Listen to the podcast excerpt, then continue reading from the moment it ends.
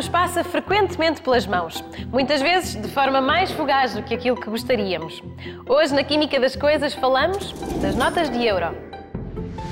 Comecemos pelo papel. O papel usado para fazer as notas tem de ser particularmente resistente, já que elas vão ser dobradas, esticadas, manuseadas, contadas em máquinas, arrumadas na carteira, tiradas dos bolsos, enfim, milhares de vezes durante a sua vida útil.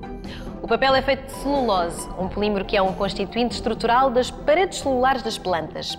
O papel de uso comum, obtido a partir de celulose de diversas árvores, não é suficientemente resistente ao uso. Já o papel das notas de euro é também 100% celulose, mas na forma de fibras de algodão. As mesmas fibras utilizadas para fabricar os tecidos de algodão. Conferem às notas não só a resistência, mas aquele toque tão característico. E se o papel é especial, a tinta não é menos. Na verdade, a química das tintas de impressão das notas é muito exigente. Além de serem altamente estáveis, ninguém quer ficar com os dedos sujos de tinta depois de pegar numa nota, não é? Têm também características que permitem a impressão de elementos de segurança. A impressão em relevo, a impressão bicolor, que faz com que a cor mude com o ângulo de visão, e a impressão microscópica. Um dos elementos de segurança das notas de euro, em que a química é absolutamente brilhante, é o efeito de fotoluminescência. E o que é que isto significa?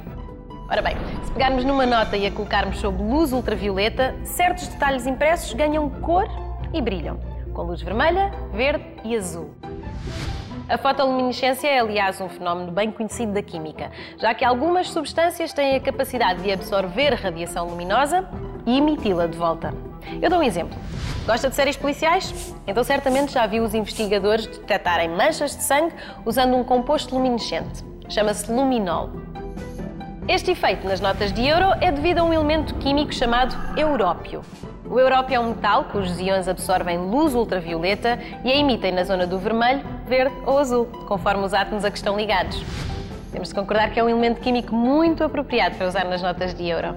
E assim temos os segredos da química a circular nas nossas mãos todos os dias.